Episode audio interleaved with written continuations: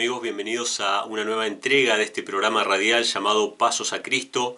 Eh, nuevamente nos encontramos para compartir un poco más acerca de estos pasos que estamos hablando hace varios programas sobre cómo venir a Cristo y cómo permanecer en Cristo. Ya estamos en los capítulos finales hablando acerca de la santidad y de la vida cristiana. Ya hemos hablado de la salvación en programas anteriores, así que si ustedes no escucharon los programas anteriores en la radio o no los vieron acá en el canal de YouTube, Ustedes pueden entrar a nuestro, a nuestro canal que es Infonom o pueden entrar a nuestra página que es infonom.com.ar y allí pueden encontrar todos los programas grabados tanto en video, en YouTube, como en MP3 para poder descargarlos y escucharlos. También los pueden escuchar en Anchor o Spotify, que son nuestras redes sociales de podcast. Así que todos los programas relacionados con la salvación ya los estuvimos viendo y en nuestra página infonom.com.ar ustedes van a encontrar, si entran ahí van a encontrar un corazoncito rojo, si le dan clic van a ver que se abre una página con dos enlaces. El primer enlace dice cómo venir a Cristo y el segundo dice cómo permanecer en Cristo.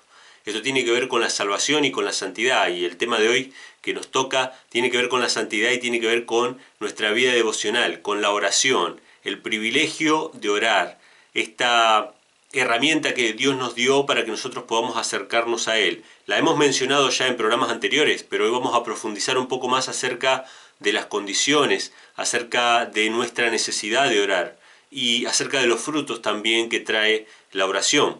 Así que para aquellas personas que no me conocen, mi nombre es Emanuel Vallejos y me acompaña mi esposa Maritza López. Así que te saludo Maritza, ¿qué tal? ¿Cómo estás? Sí, hola, saludos. Este, hoy estamos, ¿verdad?, en el paso de la oración. Cuán importante es la oración. Esperemos que sea de mucha bendición el tema. Muy bien, hoy nos toca hablar acerca de la oración. Eh, ¿Qué es la oración y por qué necesitamos orar?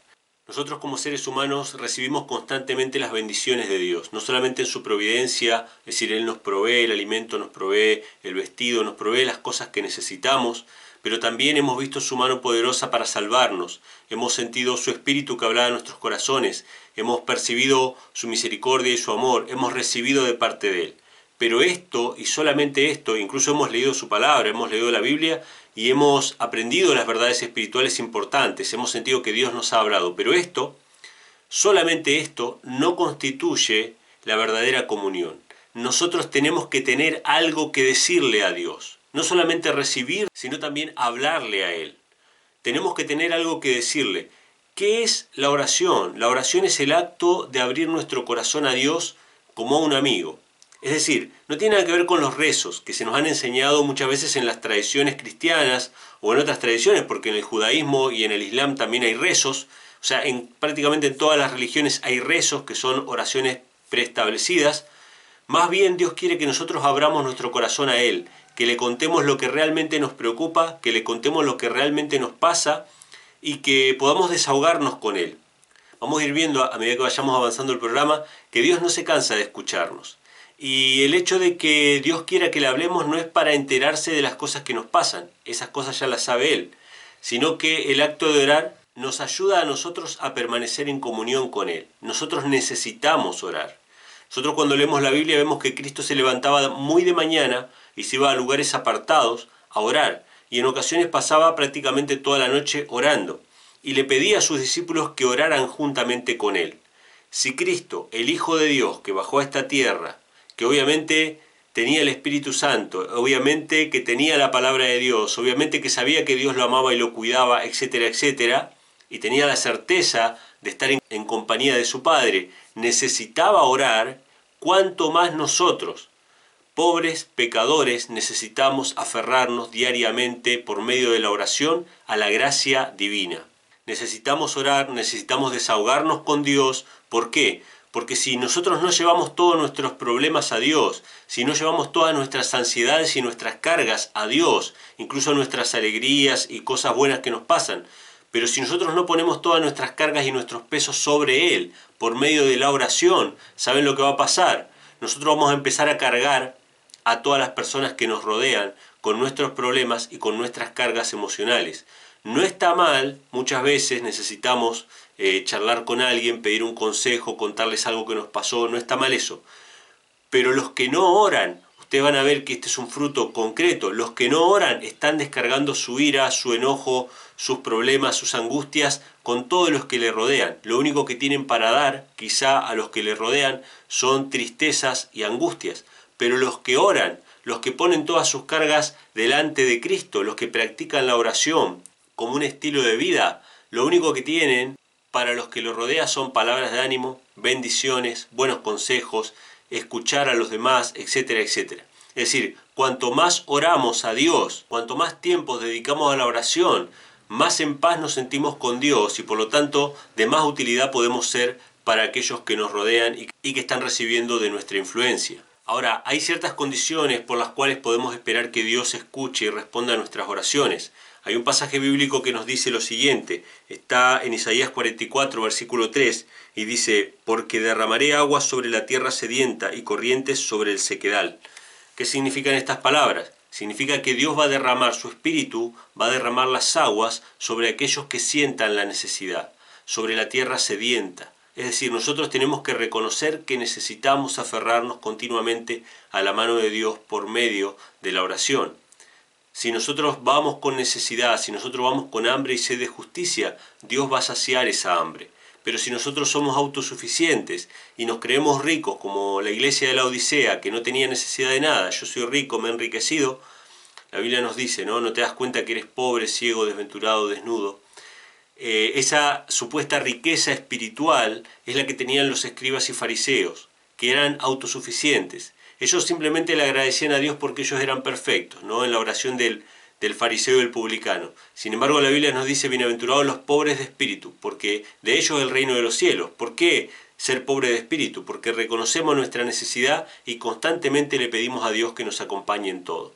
Nosotros podemos orar, hermanos, por todo, por todo lo que nos angustia, por todo lo que nos preocupa, nunca estamos solos.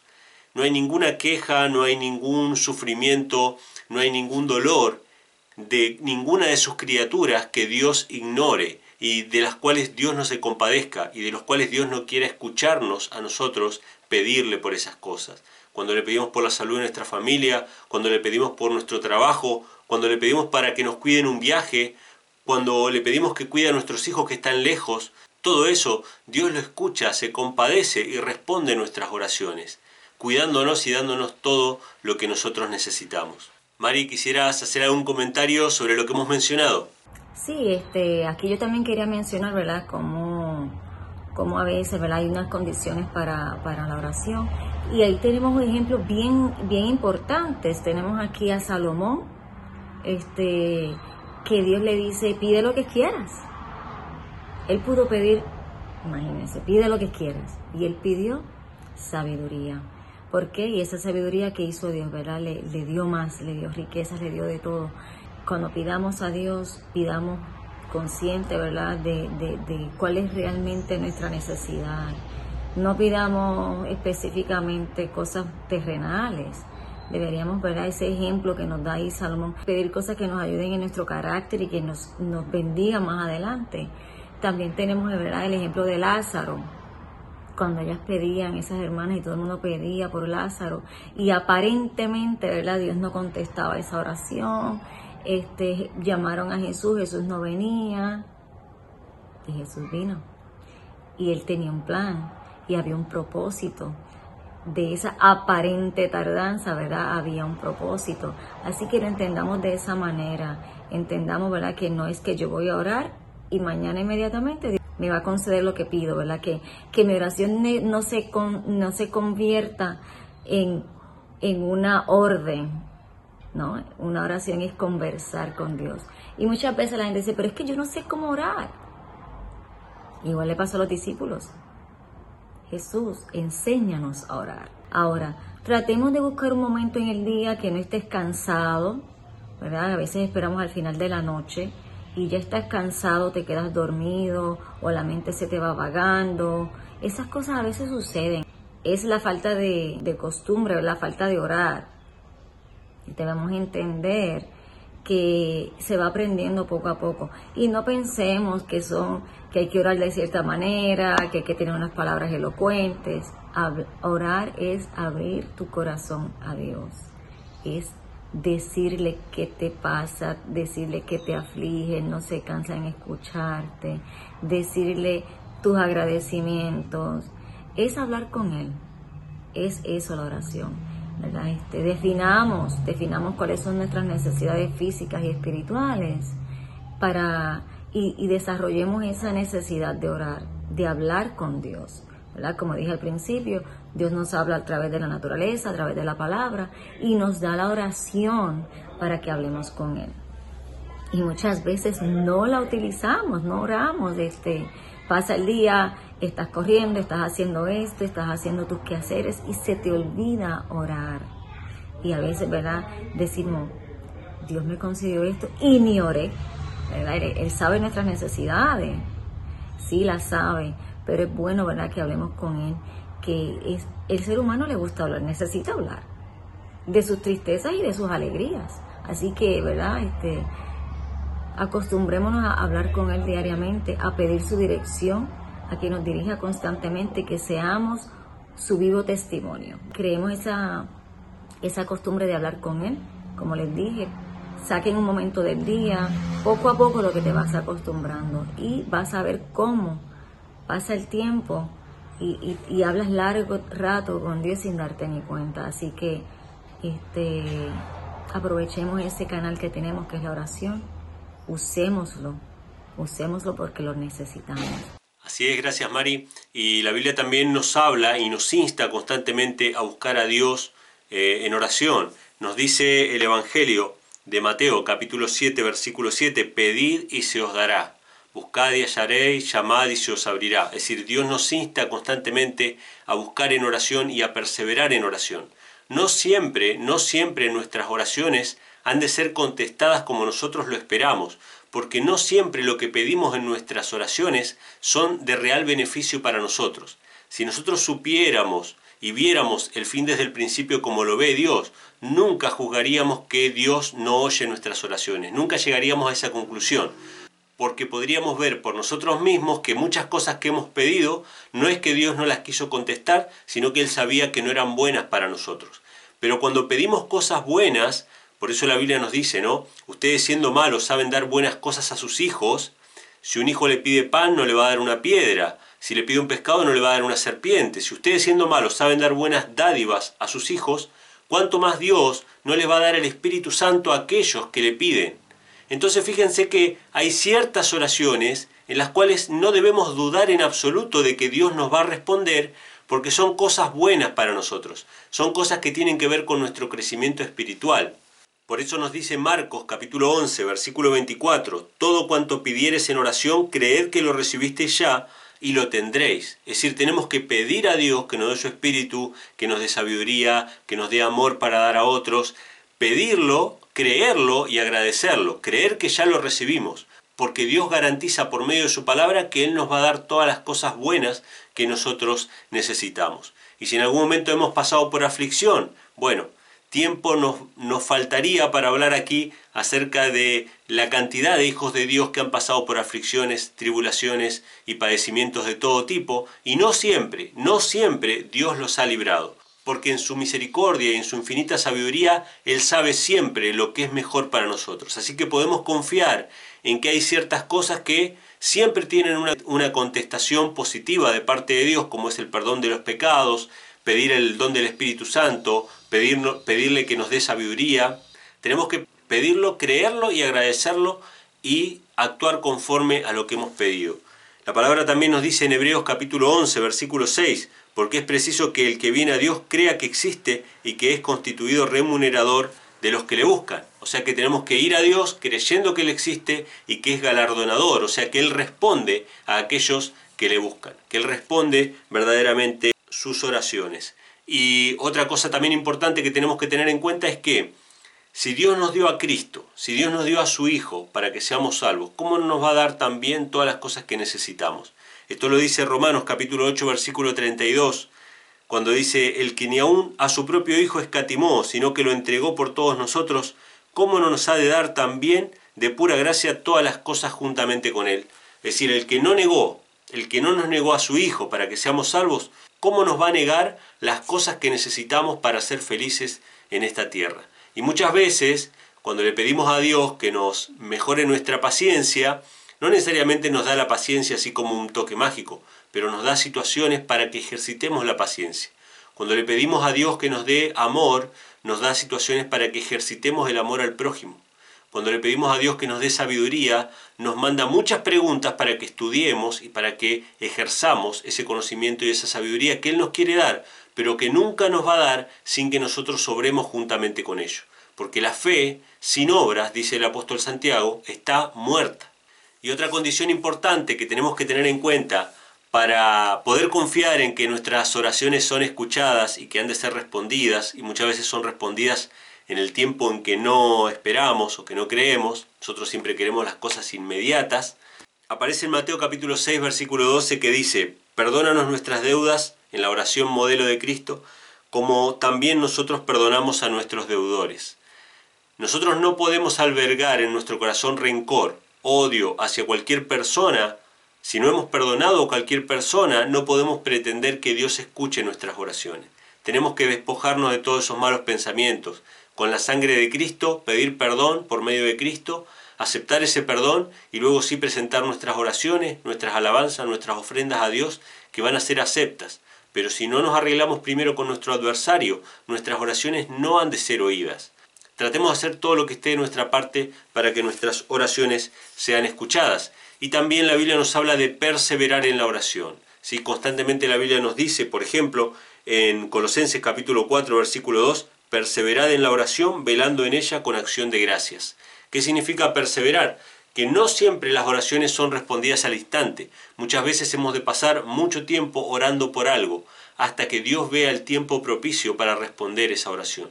Pero no por eso hemos de dejar de orar o hemos de dejar de pedirle a Dios por algo que anhela nuestro corazón. Hermanos, necesitamos orar en los cultos públicos, cuando hay cultos de oración en la iglesia, está bien. Necesitamos orar como familia, en el culto familiar está bien.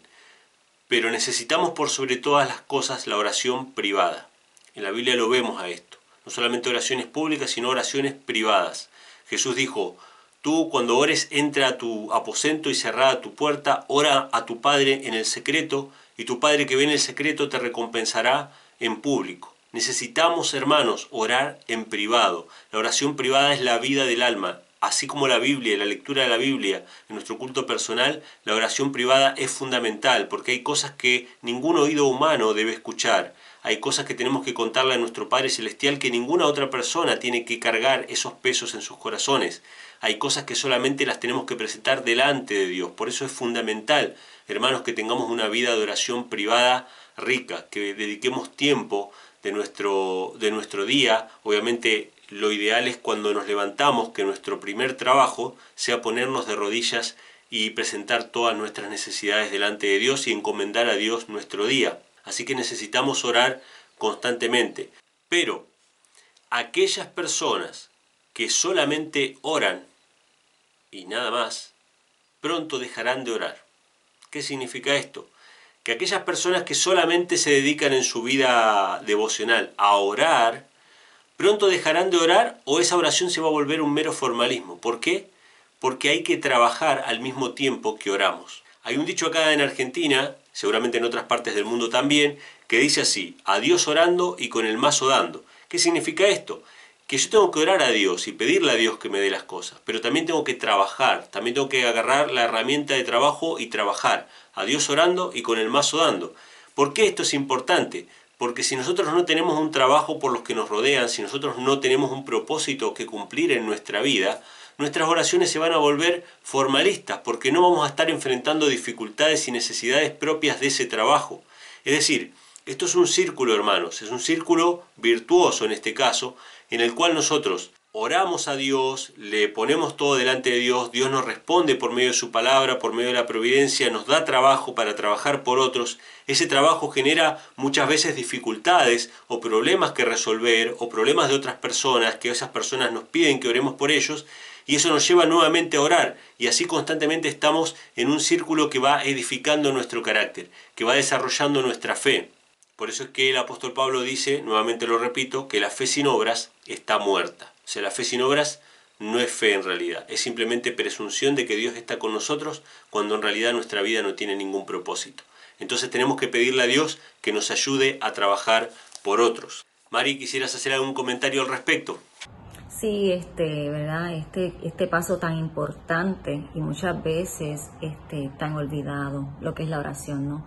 La oración ya en este paso, este, deberíamos, ¿verdad? Ya estar este, con esa necesidad, esa necesidad de hablar con Dios, porque la oración es simplemente, ¿verdad? Este, el hablar con Dios. Ya habíamos visto cómo Dios nos habla a través de la naturaleza, a través de su palabra, cómo Él se comunica con nosotros. Bueno, pues tenemos la oración, que es el método de nosotros comunicarnos con Él. ¿Verdad? Nos comunicamos no porque lo necesite ni porque Él, este, no sabe qué nos sucede. Es porque deberíamos tener esa relación con Él para que sea más personal. Una vez tú hablas con Él, este, vas entablando esa comunicación diaria, te ayuda a reconocer la necesidad. ¿verdad? Y como estabas mencionando, según Jesús oraba diariamente, ¿verdad? Pidiendo que Dios lo ayudara y que lo dirigiera diariamente, cuanto más nosotros. Ahora, en este tema de la oración, ¿verdad? Es muy importante este, que entendamos de qué manera nos dirigimos a, Dios, porque ahora hay una moda bien, bien popular que a mí, a mí, a mí personalmente, ¿verdad? A mí personalmente no me gusta. Este, es la manera de orar que dice yo declaro, yo declaro esto, yo declaro lo otro. Y, yo creo que si vamos a la Biblia constantemente, ¿verdad? Debemos orar, no declarando. ¿Por qué? Porque nuestra, nuestra mente es finita y a veces pedimos erróneamente, muchas veces pedimos erróneamente. Debemos pedir según sea la voluntad de Dios, según sea su santa y divina voluntad, porque Él conoce todo. Y que, y que pidamos a Dios, ¿verdad? Que seamos pacientes, que si esa respuesta no es como yo la quería, que yo tenga la paz y yo entienda, ¿no? Este, a veces oramos también pensando que la contestación es inmediata, viene mañana. No, no debemos orar por eso. También estábamos hablando de la necesidad. Debemos sentir necesidad. Muchas veces yo siento necesidad de carencia, ¿no? Necesidad que necesito algo, estoy carente de algo y, y eso me aflige. Pero también a veces tengo una necesidad que es de agradecer. Este, estoy feliz, me sucede algo bien importante y tengo la necesidad de llamarlo, tengo la necesidad de decirlo. Mami, llamo a mi mamá, mami, me pasó esto, feliz. O sea, debemos acercarnos a Dios constantemente, agradeciendo la mañana, primera oración. Padre, gracias por este nuevo día. ¿Verdad? Que no nos acostumbremos que esa oración sea solamente pidiendo, pidiendo egoístamente debemos pedir para nosotros y debemos pedir también para nuestro prójimo, ¿verdad? Que nos levantemos. Padre, gracias por este día. Padre, ayúdame con mi carácter. Ayúdame a ver la necesidad de otro. Que esas oraciones que tengamos no sean egoístas, sean oraciones que nos dirijan hacia mejorar nuestro carácter, que nos dirijan a la vida eterna.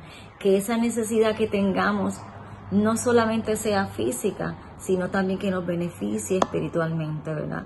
Y que no olvidemos nunca que todo, todo lo que, lo que pidamos, lo pidamos según su santa y divina voluntad y que estemos conforme con eso que nos dé paz.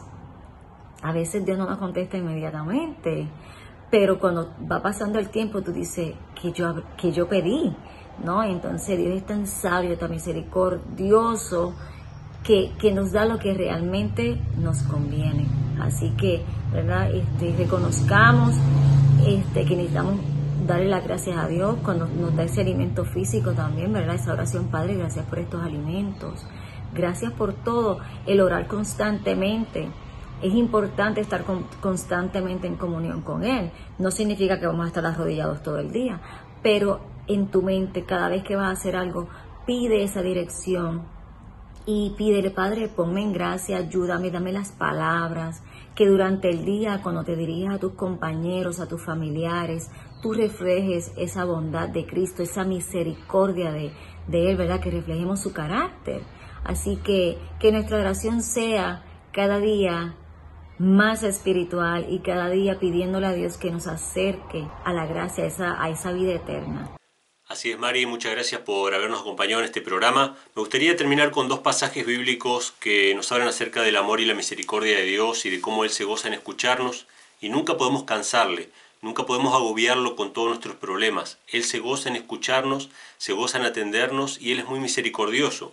Nos dice Santiago 5, versículo 11, porque el Señor es muy misericordioso y compasivo.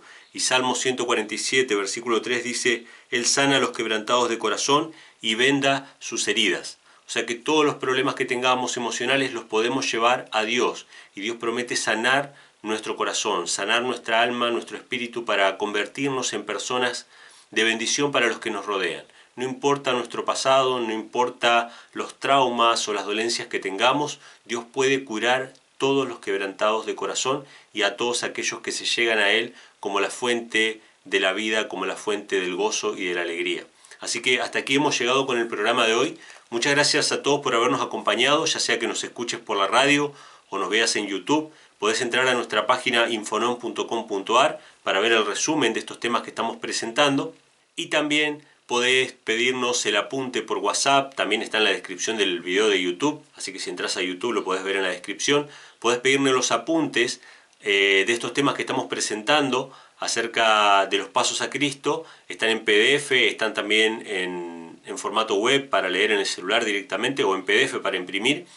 Lo podés pedir al siguiente número de WhatsApp, más 549 343 5090 543. Más 549 343 5090 543. Gracias a todos, les mando un fuerte abrazo y que Dios les bendiga. Nos estaremos encontrando en el próximo programa.